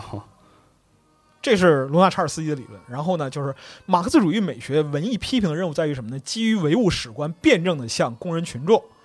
向我们的人民去解释和评价一切优秀的艺术珍品，嗯，它为什么是艺术好？这个东西为什么是艺术？它里边沉淀了我们的历史，好，它是艺术。这东西为什么艺术？它体现了新的工艺，嗯它是艺术哦啊！它是用巧夺天工的方法，它是穷尽人力造成的，这东西是艺术。嗯啊基于这样的一个观点去评价。所以说，他是他并不去排斥传统的俄罗斯斯拉夫文化中优质的沉淀嗯啊，正相反，他要用无产阶级的观点去解释它，用唯物史观的观点去解释它。是嗯这是罗纳查尔斯基的这样一个贡献。关于他其实有个小段子很逗，哦就是那个十月革命爆发的时候，呃，新生苏维埃政权成立了嘛，嗯然后这个我们苏维埃需要有这个教育人民委员。哦啊，人负责人民群众的这个就是文化教育，还有这个美学传递，这个职位很重要。然后选了谁呢？罗纳查尔斯基，哎众望所归。然后他当选当天晚上啊，就是莫斯科传来消息说，哎呀，这个暴民了不得啊，在这个彼得格勒把那个什么那个大教堂都给烧了，嗯然后把那个就是宫殿给砸了，人民艺术品全完蛋了。罗纳查尔斯基气得气得发疯，然后第二天人民委员会会议上跟所有人大喊说，我们欣赏无产阶级怎么这样不尊重艺术？还有这一出这是对艺术的亵渎啊啊！我我我我绝对是一个坚定的革命者，但我绝对不能容忍这种对艺术的亵渎。啊，然后痛哭流涕，摔门出去了，说我不干了，什么他妈教育人民委员，我不当了，还有这一出跑大街上去了，啊跑大街上，然后后来人们把追回来，说说说你回来吧，那是白军谣言，啊那是谣言，没有保保存很好。后来他去一看啊，教堂什么艺术品什么挺好，好这事儿没当当没发生过，就这样吧。啊，还有这么一出呢。对对，这很么有逗意思，很有意思。所以说，到了就是卢纳查尔斯基在十月革命之前的，我们讲说从黄金时代现实主义传统开始，一直到艺术人民性的确立，苏联美学的根子嗯到这儿算是做下来。之后的几期，嗯我们会去讲，就是说在苏联存在的各个时代嗯啊，它的美学发展的脉络，以及啊著名的人事物嗯等等等等啊，就是很多可能看 B 站就是那个通辽可汗节目的朋友们，又就狂喜乱舞啊哦，因为岁宗、勋宗什么都会出现你的勋宗啊，你的帝勋宗都就都会有会啊都会出现。但是在其说到他们之前，我们其实还要说一说中国这边的事儿哎，因为早期文艺理论的启蒙，就是尤其是无产阶级文艺理论的启蒙，对于中国是非常非常重要的。嗯把普列汉诺夫和卢纳查尔斯基的艺术理论介绍到中国的，就是文学界的先者，以鲁迅为代表。哎，我们谈到谁都绕不开他，是你的，谈科幻你也绕不开他，是的，谈新小说、谈外国文学、新文化，所有所有东西都绕不开他。所以说，你从这点上就看到鲁迅是多重要。是的，就是很多年轻朋友认为啊，这鲁迅放今天都是一喷子，那啊，那真是格局太小了啊，那真是格局太小格局太，小过于小了。嗯这个书是怎么出呢嗯？二九年到三零年之间呢，上海水墨书店和光华书局联手出版了一套叫做《科学的艺术论丛书》嗯啊，这个名字叫《科学的艺术论丛书》，实际上它是马克思马克思主义的文艺理论。嗯当时就是通过呃列宁之后，普列汉诺夫等等，还有就是卢纳查尔斯基已经把这个艺术理论发展非常成熟了。嗯二几年、三几年，但是他翻译的差不多是二十年代初的嗯这样的一批作品，集中的把这些人的著述都介绍过来了。那这批人的翻译是什么呢？是当时的进步文学联盟——中国左翼作家联盟，嗯领头人就是鲁迅和冯雪峰。这套丛书的翻译确立了马克思主义文论对于中国左翼文艺的指导性作用。嗯，非常重要，这是最早的，就是马克思主义文艺创作观在中国的一个呃推行和实践。嗯，但比较有意思，啊这个事儿就有有趣的地方要来了。啊鲁迅为什么就是他开始翻译马克思主义文艺理论呢？嗯他被人喷了。 就当时就是左翼文坛有那个各种各样的小团体嘛，嗯，互相也有这个比战，对，叫二次元小团体，非常 恶毒 别。嗯就当时几个很著名的左翼文艺团体，创造社啊、太阳社啊嗯，这些都小年轻儿嗯，非常激进，我要革命嗯。啊，就是那个中国现在的情况啊，太衰弱了啊，文学上要做革命。嗯，当时就创造社的几个年轻人啊，程房吴啊、郭沫若啊嗯啊等等这些人，我们革命的话，我们要找一把打啊啊，我们必须表示我们的革命性。怎么办？指责谁呢？开始批判鲁迅。啊，骂鲁迅，开始开始批判鲁迅，嗯说鲁迅啊，你看他就是在那儿写，其实是什么呢？他在那儿那个倚老卖老嗯啊，为老不尊，啊他就是一反动学术权威，他哦根本就不懂文艺理论，啊，骂得挺难听的，把抬这么高，就因为当时程方武在那个文章里边公然就叫鲁迅说老头子，哦老头子把持文坛生杀大权，哦，他说杀谁就杀谁。行吧，然后郭沫若，郭沫若当时有一篇文章很有名啊，嗯就郭沫若后来自己去其实挺难受的哦，他说那个哎呀，创造社跟那个鲁迅拼一场，一个社没拼过他一个人，差不多这意思嗯。但是他当时写了一篇文章，叫做《文艺战线上的封建余孽哎呦，这帽子》啊，这帽子大，啊，这帽子大啊，你今天看着都过瘾。是这个这个里边的原文讲成什么呢？说他是资本主义以前的一个封建余孽，啊，这个他是说鲁迅啊，是说鲁迅说资本主义对于社会主义是反革命，啊，那封建余孽对于社会主义是双重的反革命。哎呦，话这么狠呀，加了一个 double，超级加倍啊啊！以前说鲁迅是新旧过渡时期的游离分子，哎，说他是人道主义者，这是完全错的，完全错了，朋友嗯。他是一位不得志的 fascist 哦，法西斯主义，法西斯。哎呦，这骂的够狠呐，到后期就是创造社的各种朋友就上纲上线啊，嗯你知道吗？今天有百度贴吧的话，会有一个创造 社吧。嗯，他根本就不注重问题论证了，嗯最后就是对鲁迅开始进行人身攻击，扣各种就是扣帽子，啊，刷各种帽子，各种各种节奏是吧？对，嗯就各种节奏带。鲁迅的籍贯、出身、年龄啊，对人态度啊，鲁迅跟年轻人聊天儿啊，态度态度他妈什什么意思？还叼烟？鲁迅说：“我一天抽五十支烟，你管得着吗啊，就是已经到了这个？”到这个，程度了，嗯所以鲁迅被喷的给喷了，很生气嗯。他其实很生气，他觉得就是说什么这小年轻的其实是拿新名词嗯，就是大帽子说大词儿，啊，说大词儿吓唬我嗯，就回击他们，回击他们说创造社的小朋友是什么呢？说是才子加流氓，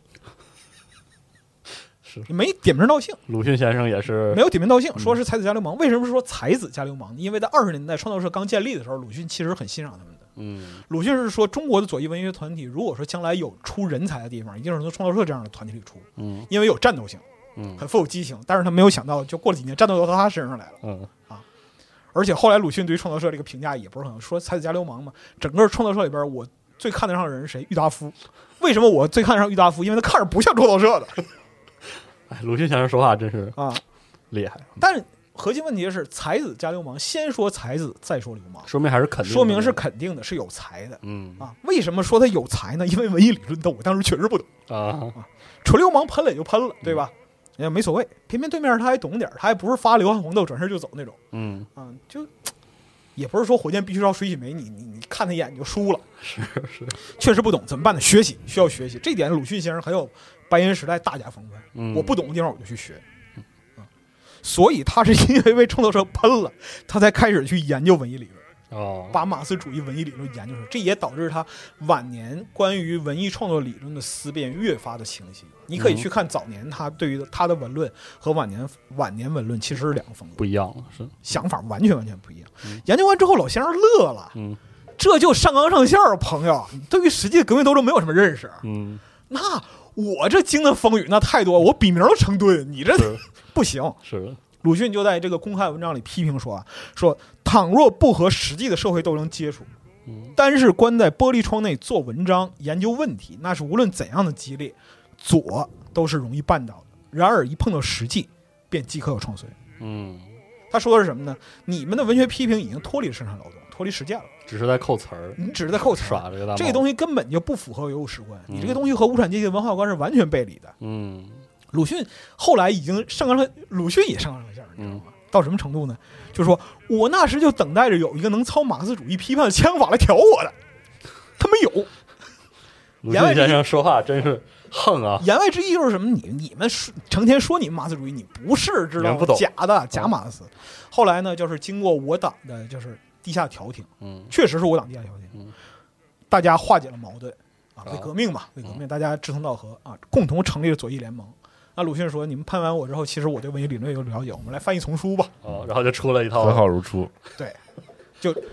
他就和冯雪峰先生嗯啊，两位老先生带领左联策划这套丛书，翻译了什么托洛斯基的《文学与革命》嗯啊，普列汉诺夫《艺术论》，卢纳查尔斯基的《文艺与批评》，这些就是来自于日译本，然后哦鲁迅先生转译成中文。当然，他也找就是说俄译本来对照请人来看，这样哦嗯的力求通达和准确。鲁迅先生他自己就是。在这番风波之后形成的文艺宣传理念是什么呢？一切文艺都是宣传，但是它的文艺特性决定了宣传能否取得成功。而文艺本身的特性体现在内容的充实与技巧上，专业性的东西。嗯然后另一位就是领导者冯雪峰呢，他是反对把文学风承载社会功能性的作用无限上纲，这就是原来创造社太阳社干的事儿，哦，文学啥都能干，不是的，不是这样，不是这样，朋友，嗯不能贴标签儿，不能搬，不能搬运名词。嗯比如我们今天刚才反复提到马克思的这样一个文章，叫《德意志意识形态》，嗯意识形态这个词就是冯雪峰定下的哦哦， ，ide 呃 ideology， ideology，嗯这这读音行吗？行行，啊，就是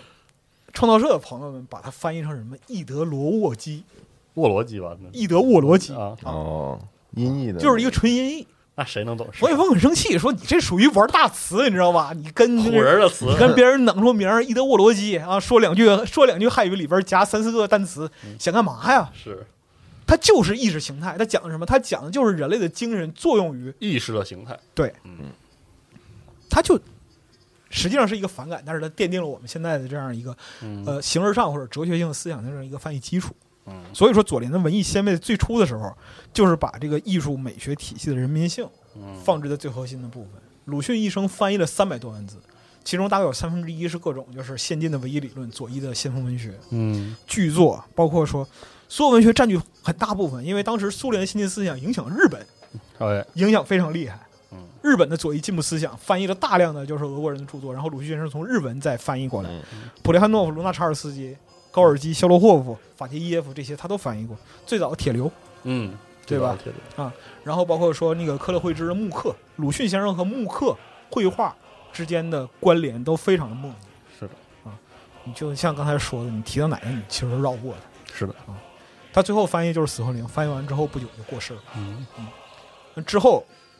在中国就是这种就是美学实践嗯到哪儿作为一个就是一锤定音的这样一个阶段性里程碑呢？是毛主席在延安文艺座谈会上讲话哎，这讲话非常非常非常重要，嗯要。他特别特别强调了艺术人民性，艺术服务于谁的核心。而且是大白话，对说的极其的清晰啊，实际上把这个文艺性的方向指明了，文艺嗯应该属于人民。是的，所以说呢，如果在这儿落一个扣儿，就是从苏联诞生起，整个苏联的艺术与美学发展道路就已经吸收了丰富的养分，嗯明确了很清晰的方向。是的，在之后的时代里，它会经受时间的考验，也会碰到高峰和低谷乃至终局。是的，啊，这是一个历史的东西。嗯，它的美学特征和理论是在不断发展的，呈现的特征与艺术作品都不是铁板一块，嗯，而是有着很强的时很代强的气流动性，很强流动性和时代气息。一个导师慈父嗯啊，岁宗、勋宗、地图头啊，啊这就这几位。啊，就按这个是按这个就是领导人的这样一个阶段来划分，安德嗯罗波夫切尔年科时间太短，不配有那个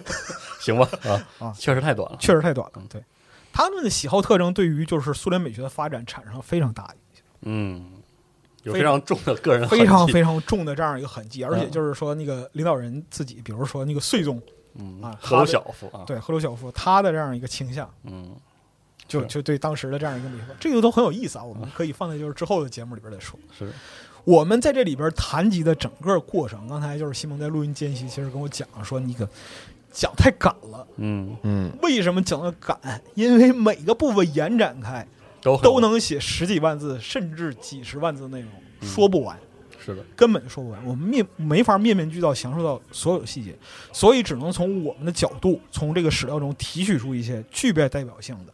有时代特征的和标志性的内容，作为一个叙述。这个就是挂一漏万，只能这么说。嗯，有所偏颇，这个在所难免。就是是你很喜欢托索耶夫斯基，你我我我我认错，嗯我认错，以后找机会讲确实没过，以后找机会补。嗯但是呢，这一期里边实在补不上，我们是从一个历史的角度上来讲，做一个整体性的描述。到现在也差不多嗯、一个半小时了，很长了。嗯嗯其实很对于我们电台来说很长了，嗯但是在走向结尾的时候，我还是要强调一下。苏联美学在今天的所谓复兴，其实是一个非常复杂而多元的现象。是的，很真的很复杂，我们去看，无论是就是青年人的文化冲动嗯啊，还是说其他一些现象性的，或或者说是人们期待的一些东西，它里边儿是包含着对于消费主义美学的审美疲劳和厌倦嗯，是的，啊。很多时候就是说，这这玩意儿我操，看着挺好的，什么样儿消费主义就是这样的想啊，法一，帽子扔过去，嗯对。虽然说有点冲到这吧，嗯但这是对于整个就是消费主义的这样一个反弹和厌倦，也包括着对美式文化灌输的一个反弹。是的，对因为因为在苏联解体之后的这三十年，其实这个相当于欧美的这个软实力、文化软实力达到一个新的高峰。对就是我做这期节目的就是准备过程之中，我也想明白了，嗯，就是为什么我一直不喜欢超级英雄，所有的东西就是所这个近二十年流行的超级英雄题材，为什么我不喜欢它？嗯因为它不是现实主义的东西。嗯嗯，确实，这不是这个是从我这角度这个是看我个人的根源啊。嗯就举一个例子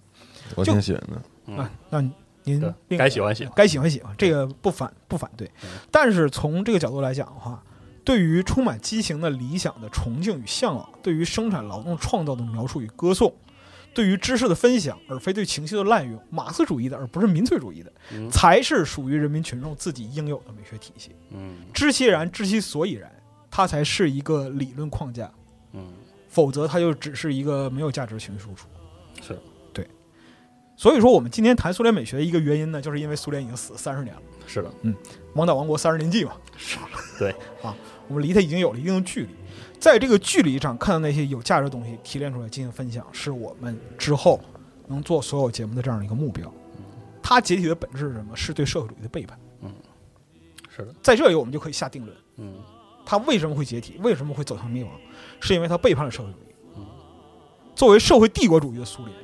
它开始的时候应该把理想带给就是说更多的人民，解放结果全人类嘛，对，解放全人类嘛。对结果在末期，它干嘛呢？嗯入侵阿富汗去了。是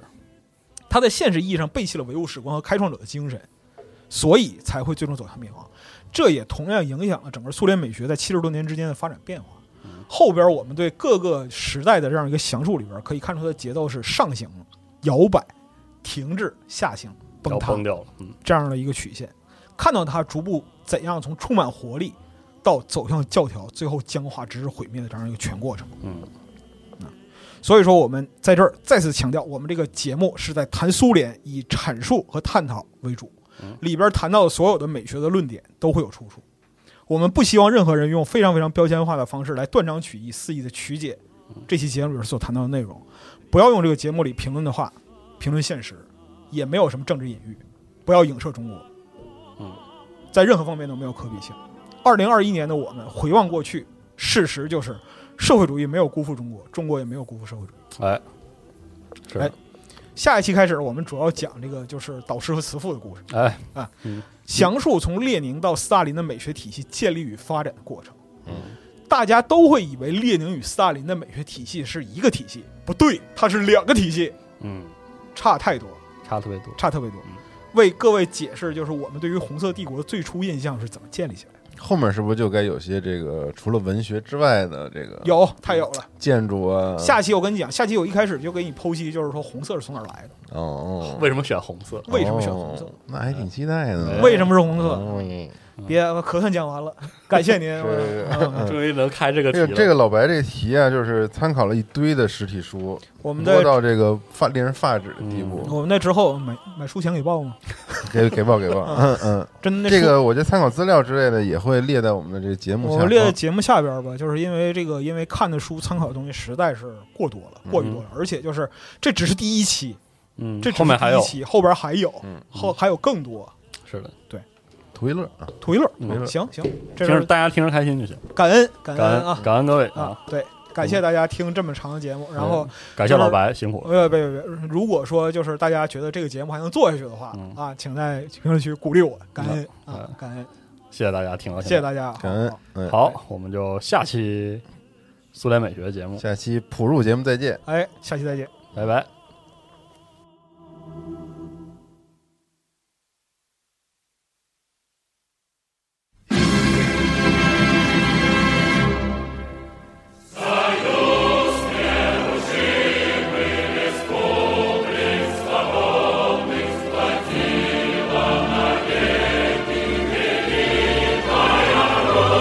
这还是去年我提的选题呢哈。要不是你提着选题，今年我能过这么难吗？没有人敢做呀，要不然你对不呀提不敢做。嗯耗了是您半年的时间，三月份就说录，一直到现在嗯，啊，但是通过这几个月的拖延，又增精进了一些，不是拖延，也也不是拖延，是不断地打磨。哦，嗯，挺好的。高情商艺术是呃就是需要时间打磨，呃，谈不上，谈不上，谈不上，不敢，不敢。